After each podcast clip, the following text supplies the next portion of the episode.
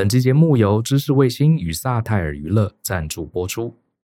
我常被学生问到要如何培养幽默感，这些年呢、啊，我一直没有很好的答案，因为幽默感看似是一种天赋，不容易用公式来拆解。不过今天很高兴的是，我一直有在追踪的几位脱口秀演员伯恩、乔瑟夫与贺龙，竟然共同开设了一堂线上课，就叫做《喜剧演员的幽默方程式》。从这堂课中，你会发现，幽默啊，并不是一味的搞怪搞笑。其实，要成功的表达一个幽默的段子，或者撑出现场的氛围，都需要仰赖精心的设计与训练，才能够获得观众的热烈回应。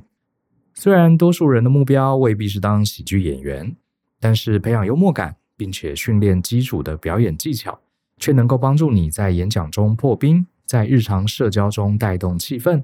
或者化解职场中的尴尬情境，即使不是喜剧演员，我们也能够学习好段子来增加临场反应与生活应用，让自己一开口就谈笑风生。喜剧演员的幽默方程式课程主题包括基础喜剧知识、如何找寻灵感、剖析笑话的种类，以及分析笑话为什么会好笑、冷场时该如何应变、如何进行场控等等的表演技巧。满满都是精彩实用的内容。目前课程正值募资期间，有低于四折的优惠，记得输入我们听众的专属优惠码 Small Talk，还能再折三百元哦。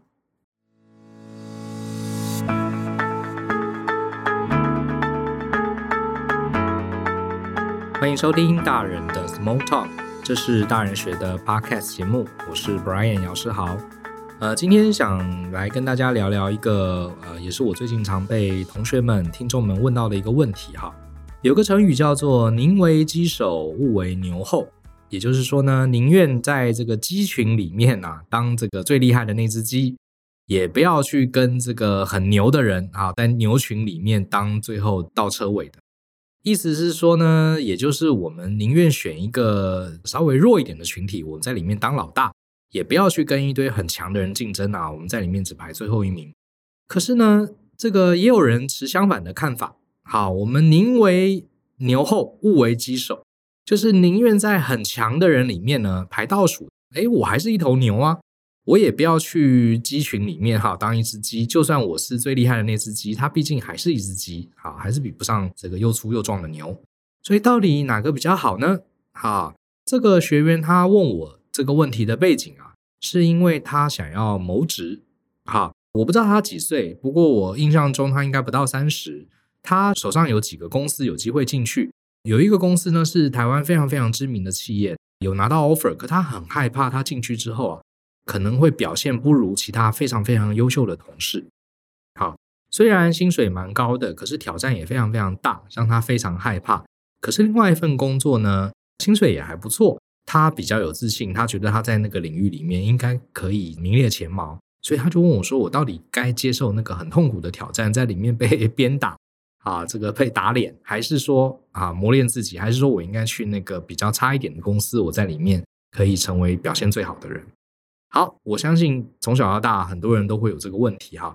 呃，我其实自己说真的啦，我还没有想到一个放诸四海皆准的一个答案。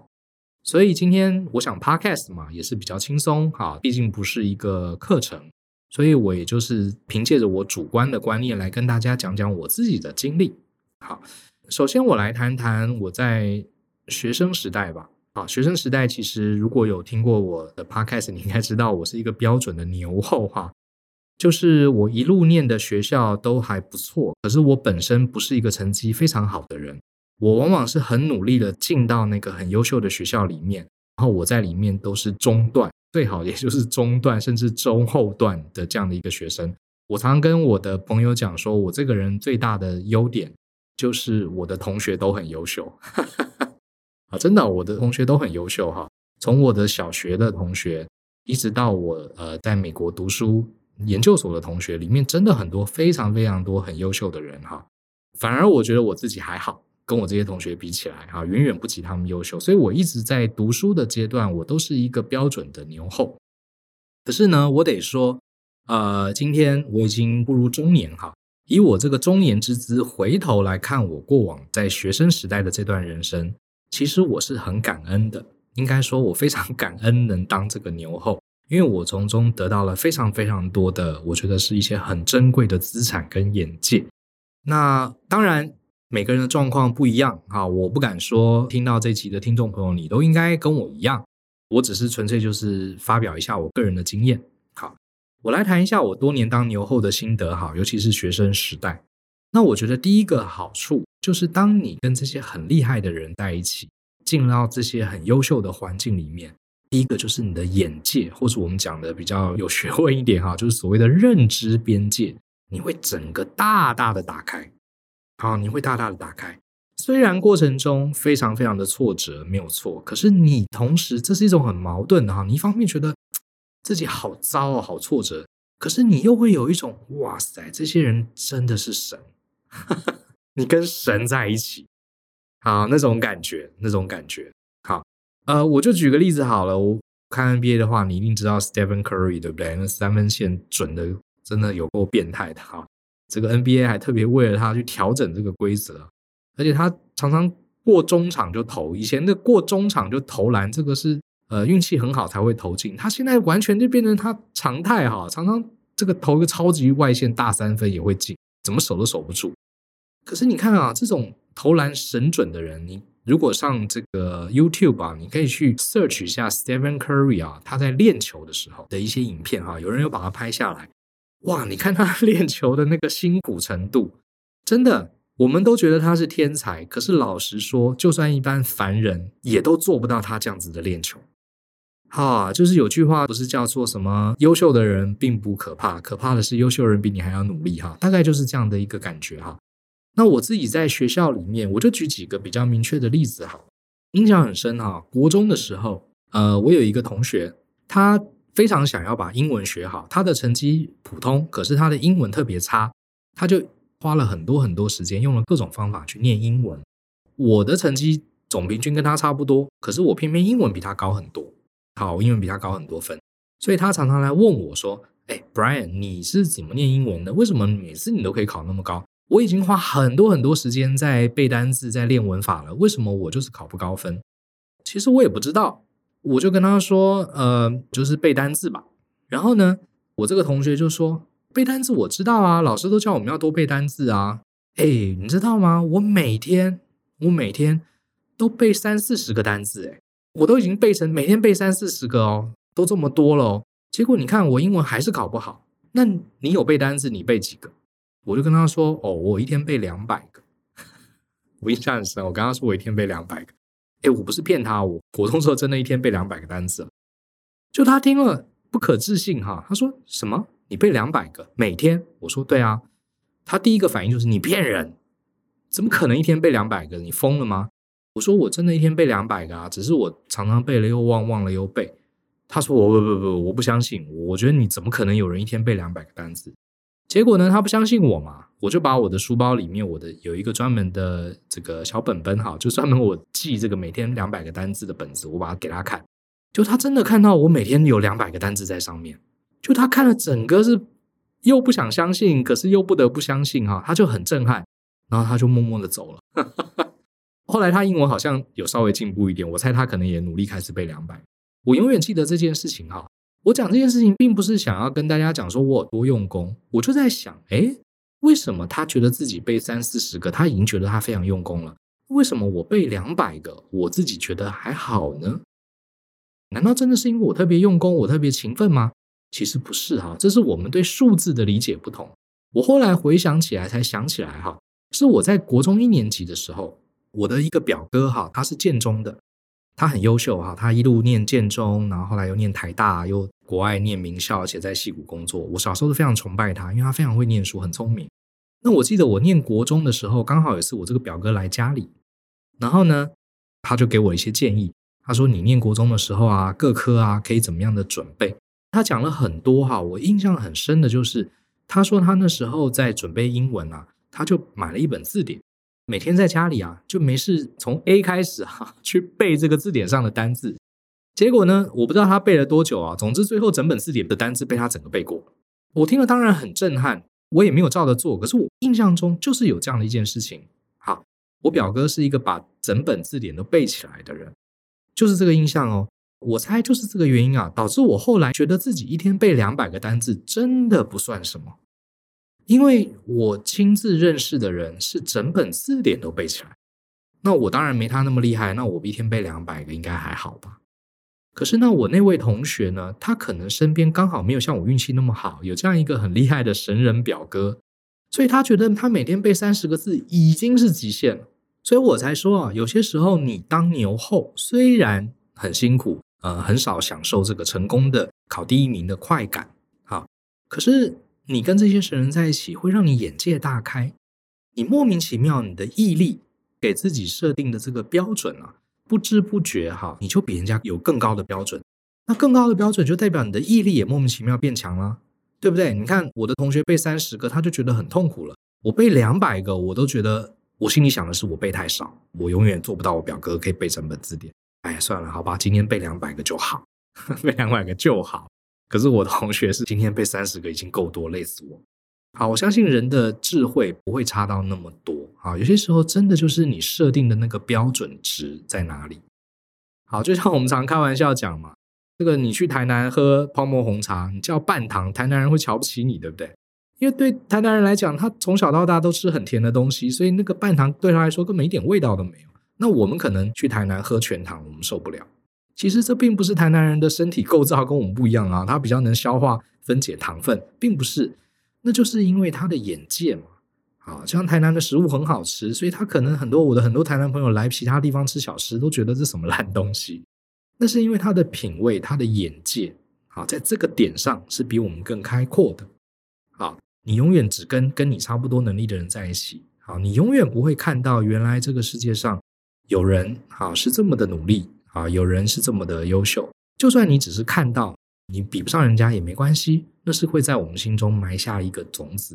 就算不长成神木，至少我也不会只是一株草啊，我会稍微成为一个灌木也好吧，对不对？好，那第二个我想讲的例子呢，其实我之前也提过，就是我们啊，我跟舅在帮大家上这个履历课的时候，啊，我常常跟同学说，你在找工作的时候啊，你每一份履历跟自传啊，最好要有根据不同的公司啊，要去做一个克制化。好，不要偷懒，就是每一家公司都写标准版，因为每一家公司它吸引你的地方不一样。好，每一家公司它想要的特长不一样，每一家公司呢，呃，去申请的时候，你的优势也都不一样，所以你应该针对每一家公司不同的职位，去稍微调整一下你的履历跟自传中的内容。那当我讲了这件事情的时候呢，我印象很深啊，就有好几位同学跟我说：“哎，老师，你讲的这个很难呢。”因为我这次找工作要丢十几家公司，诶，难道我要写十几份不同的履历吗？好，这是我同学告诉我的话。我心里一想，对啊，这就是我的意思啊。你如果投十五家公司，你就要写十五份履历啊。当然，这十五份履历里面七八成的内容可能是差不多的，可是有百分之二十的内容你应该要调整。他说：“那如果我丢二十家呢？”我说：“这很简单的数学，你就做二十份不同的履历啊。”然后我这个同学啊，就摇摇头，觉得有点不可置信啊，觉得好像这个老师信口开河啊，你又做不到，你为什么要这样讲？诶，偏偏这种事情我们还真干过。好，那为什么我会觉得这件事没什么？同学会觉得这件事不得了，太麻烦了。其实跟刚刚讲那个背单字的概念也是一样的。原因很简单，因为我周围，尤其是我在美国读书的时候，当时我们念完研究所，很多同学都要找工作。好，因为美国它国土很大，要求职的人也非常多，而且呢，呃，在美国每一个州就像是一个小小的国家一样，这个到处都有公司，很多人会去外州找工作，不一定只会在自己的家乡或是学校找工作，所以大家丢履历啊，我直接跟大家讲，随便都是三四百封起跳的。像我有一个同学，他很优秀，他是哥伦比亚大学的硕士，哈，很优秀的同学。他告诉我说，他当时在学校毕业，已经是名校的高材生喽。他还准备了九百封履历。那大家应该还记得，我邀请过我西北大学的学妹矽谷阿雅，她也来上过我们的节目。我记得她好像也是丢了什么七八百封之类的，才找到工作。哎，矽谷阿雅可是西北大学的高材生呢，对不对？他们都不是一般人哦，都还要丢数百封履历。所以，呃，我自己在求职的时候也丢过上百封履历。好，我都不觉得我自己丢太少。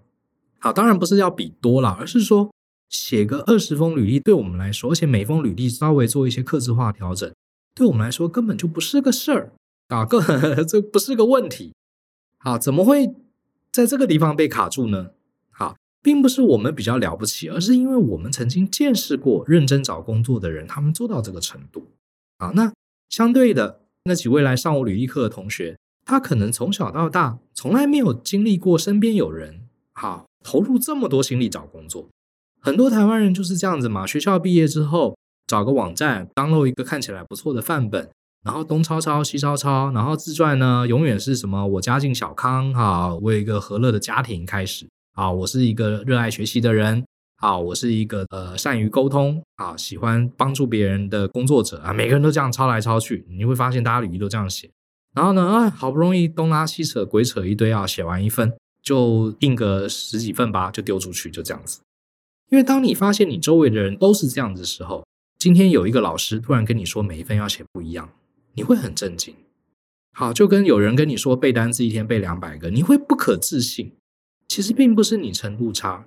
只是因为你的生长环境从来没有人告诉你边界可以到哪里，就像是你从小到大都在一个村子里，你从来没有过过家那那个桥，你永远不知道你家后面这个小溪过去之后是什么样子啊。可能你的父母不让你过去，或是你自己不敢过去，外面其实是一个更大的世界。啊，这样的例子其实在我从小到大，啊，真的经历非常非常多，所以我呃，我这个人最大的优势，真的就是我有一群很优秀的同学，他们教导了我很多。好，他们倒不一定真的教我什么技巧，而是他们的一言一行，哈，他们的边界大大的把我的边界给拉大了，哈哈。所以相对的，我就算可能跟我同学比，并不是很优秀，可是诶，我也做到了超过了一般人可以理解的这个边界。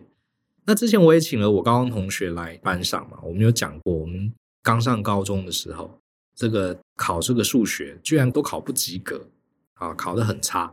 那个我记得我还考二十几分。啊，满分一百分考二十几分，结果呢，就发现我们班第一名的同学呢，居然同样的考卷，我们大部分人考二三十分，他可以考九十几分，导致老师没有办法加分，因为呃，老师想把大家拉几个要加分嘛，那有人考九十八了，你你要怎么加，对不对？啊，同学不就破百了，所以没办法加分。然后这个同学我印象很深，他现在也非常优秀，台大，然后后来在国外做研究，我觉得他是个天才，我就问他。我说，你是怎么念数学的？为什么你可以念那么好？结果他跟我说啊，数学题目很多，考试的时间很短，所以要常常做练习题呀。好，要把练习题做一做，这样子反应才够快。他说，就算你这题你会，你慢慢解，可是呢，考试时间不够，所以解不完。所以他的方法就是大量做题。他说，你题目做久了，看到题目你大概知道怎么写答案，你就不用花时间去想。你看他告诉我这个方法，那我就说我也有做题啊。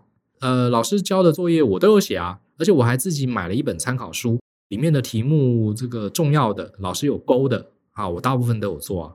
那你呢？你是怎么准备的？结果我这个同学印象很深啊，他就从书包里面拿出三本不同厂商出的数学参考书，他把它打开给我看。我只有一本，而且我里面只做老师勾起来觉得比较重要的题目，我就觉得我很了不起喽。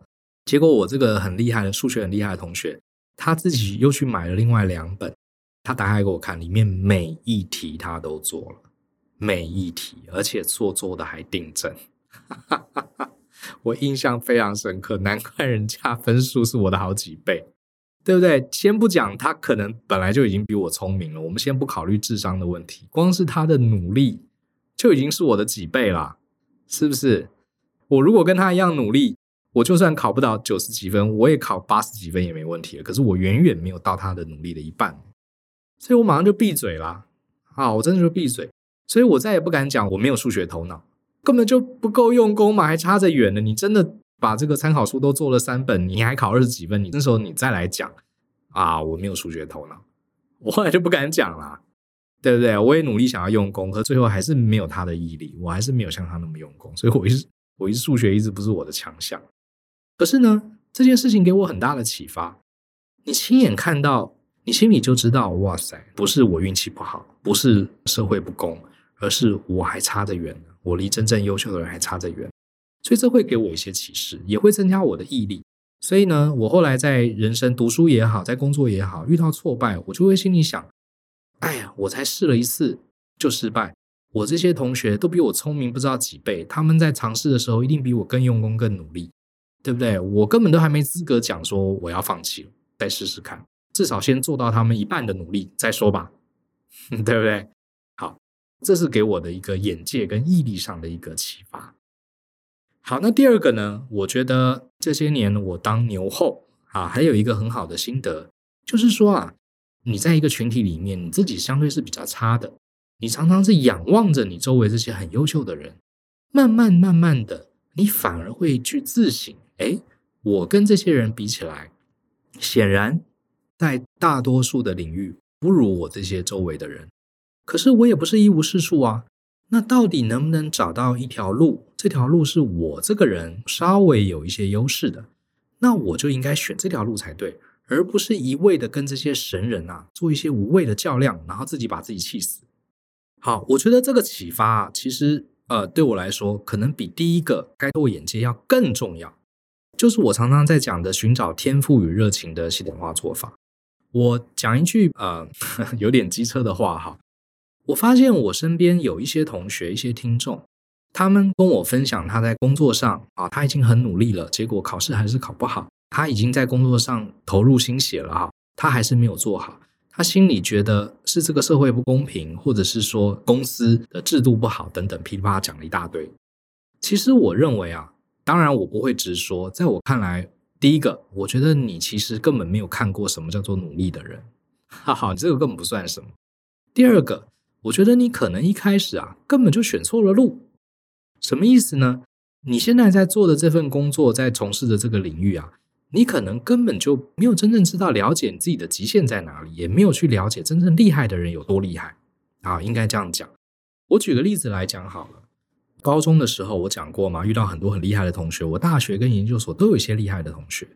我那时候就发现一件事情，我将来啊绝对不能在学术上跟我这些同学去做比较。以前我也曾经觉得，哎呀，要会念书，要一路念到博士，光宗耀祖，我也这样想过。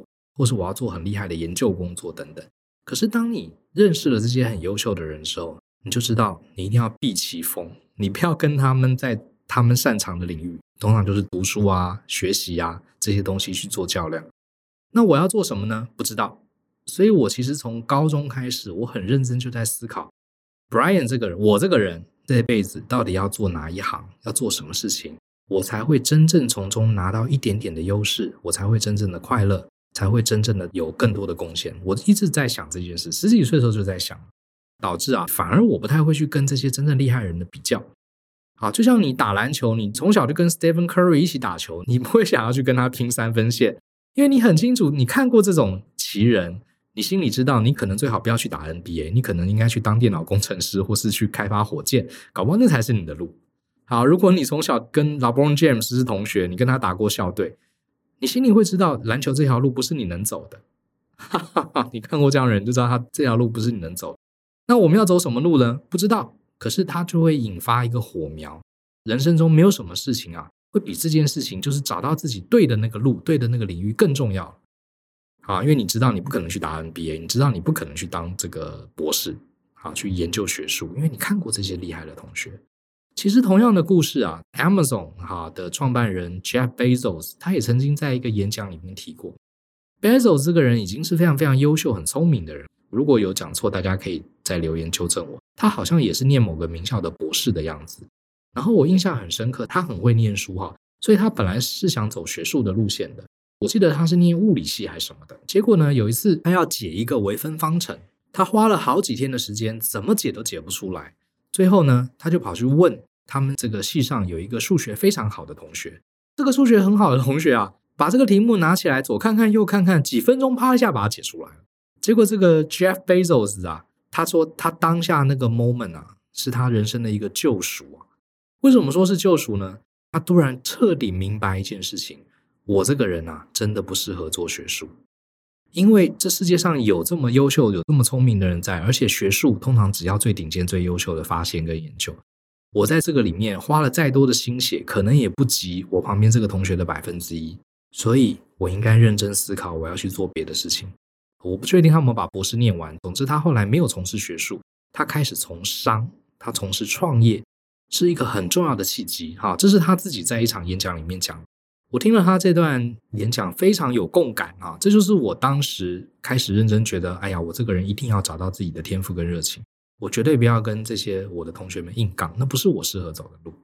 所以呢，呃，在学生时代，我担任多年的牛后很有经验。第一个为我带来最大的宝藏，就是帮助我认知边界大开。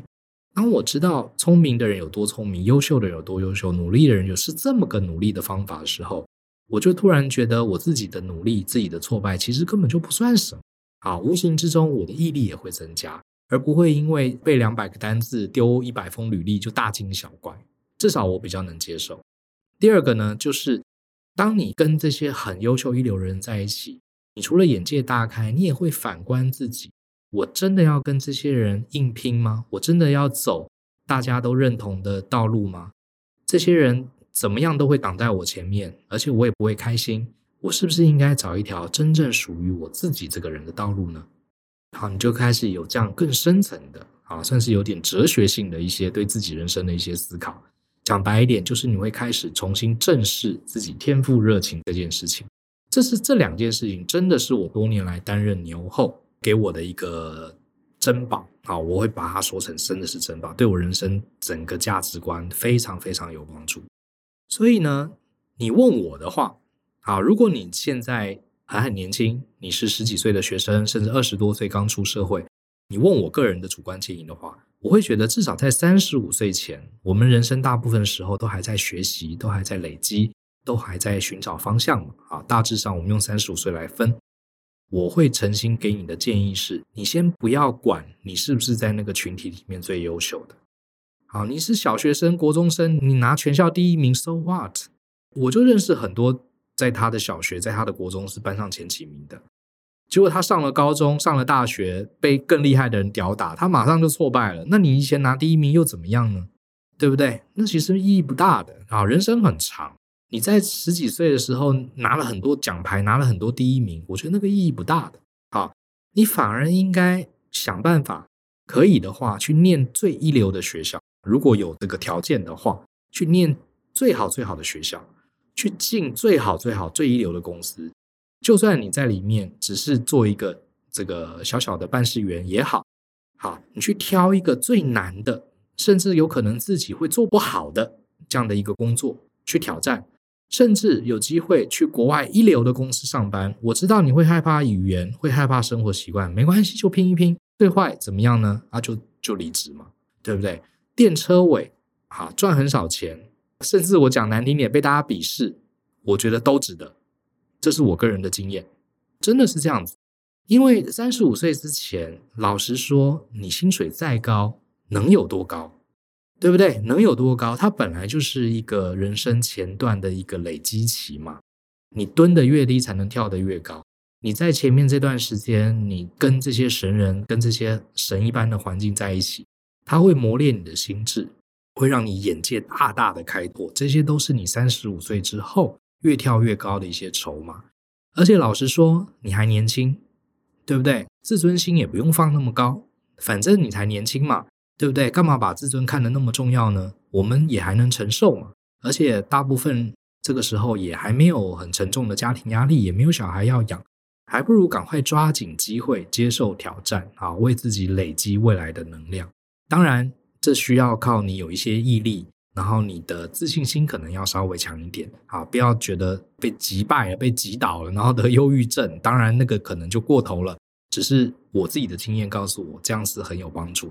只是说这些帮助都很隐性，都看不到。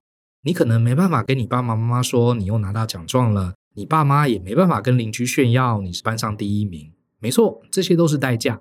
可是，呃，以我自己的经验来说，这对你三十五岁之后会很有帮助。好，那到了三十五岁之后呢？也许你的策略可以稍微转换，试着去当机手。为什么呢？尤其是啊，你三十五岁之后，我假设你对自己的职场、对自己的人生、对自己是谁、最重要的事情是什么，你人生的目标、终极的理想是什么，你应该有一个雏形了。那既然呢，你的目标已经清楚了。你当然就要选择一条对自己最有优势的战场，最有优势的一条路线，而不要自己去绕弯路。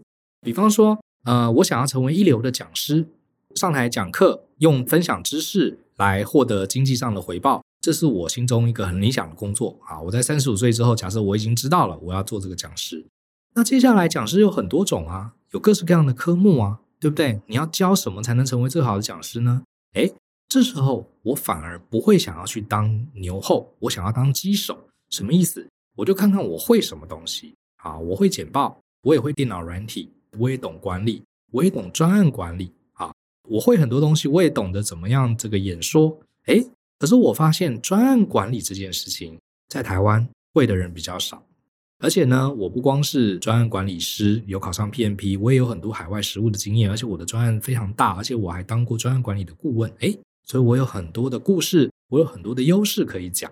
这几个东西加起来，让我在。各种科目的讲师里面啊，我比较容易在专案管理这个领域里面成为一流讲师，所以当时我就选择了从专案管理来切入，啊，成为这个讲师的工作。那后来慢慢受到大家的肯定，我在增加其他的项目，我会讲人际关系啊，我会教大家讲履历啊，教大家怎么说话啦，等等。好，所以这个是三十五岁以后的事情，或者是啊，我在年轻的时候，我想要建立一家自己的公司。建立一个很好的团队，让这个团队可以自动的运作，来创造价值。诶，那要建立公司有很多种生意可以做啊，我可以开工厂啊，我可以开一个研发公司啊，对不对？我也可以开一个顾问公司啊。那我的目的并不是想要开某种特定的公司，我的最终目的我很清楚知道，只是希望能建立一个互相合作的团队，可以为这个市场上带来价值。至于它是什么样的公司，诶，对我来说还好。所以当时呢，我就选择了教育事业，选择了顾问事业，因为对我来说，我并不是富二代，并没有很优渥的这个资金，可以让我去设定厂房啊，让我去做国际行销啊等等。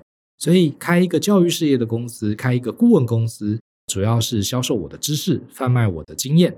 诶，这个不需要太多的资本。好，那对我来说是最容易选择的道路，也是我最擅长的一个领域。所以呢，反而在这个点上，我不会去跟一流的这个产业去硬拼，我反而会选择在相对我个人比较有优势的地方去从事这方面的行业。可是当然换个角度想，如果我手上资金很充裕，我可能搞不好就会做电商，或是做一些需要重资本的公司，因为我手上资本是我的优势。啊，因为我没有资本的优势，可是我有教育事业跟这个沟通还有顾问上面的优势，所以我开了顾问公司，大概是这样的概念。那我再度强调。这只是我个人主观的建议。简单的说呢，我如果我们把人生分成三十五岁前、三十五岁后，我自己的看法是，三十五岁前是累积期，你不要太在意你在三十五岁前你成为第一名啊，成为所谓的棘手，那个其实根本不重要。你反而应该储备大量的能量，啊，储备你的柴火，柴火越多越好。然后呢，作为你三十五岁之后持续燃烧的能量。可是到了三十五岁之后，我假定你已经有明确的目标，那你就不用再拘泥于周围的人是不是都很厉害，你反而应该要想直线，好，找到你最厉害的优势，成为那个鸡首。哪一个领域你比较容易成为佼佼者，你就应该选那个领域，获得足够的优势，在那个领域里面很快的达成你真正的目标。好，这大概就是我的建议。好，当然了，如果你今天听这个节目，你是一个家长，你。家里有小小孩，在学校里面可能读书考试受到一些挫折，那我觉得，因为我自己没有小孩，我不敢大放厥词哈，教大家怎么去教养小孩。只是我想，可能呃每个小孩子都不一样，啊，身为家长的你，可能还是要考量一下，呃，你们家小朋友的心理的耐受程度。有些小朋友他呃有这个强健的心理素质啊，可以成为牛后。他念了很优秀的学校，周围同学都很优秀，可是他还是能开心面对。诶那我觉得，如果你的孩子是有这样的心理素质的话，倒是不用太担心啊，倒是不用太担心。呃，他并不是班上的第一名，反而让他跟这群很优秀的同学在一起，就像我小时候一样。我觉得长大之后，我是觉得呃受益良多。可当然，如果你的小孩子呃是比较内敛的，是比较这个呃心理比较需要照顾、比较需要温暖的，他很容易受到挫败的。那我想，我们除了这个要培养他的心理素质之外，可能也要适度的帮他调整一下适合他、让他开心的环境，好，这样至少才能开心的长大。是不是很优秀？那另外一回事，至少让他开心的长大，可能才是当务之急。所以也是要诸多角度去考量。好，这就是我对于到底我们该当鸡手还是牛后，到底哪个好，我的一些想法。希望大家呢也都能找到自己人生的一个策略，然后开开心心的一步一步的实现自己的目标。相信思考，勇于改变。那我们就下次见喽，拜拜。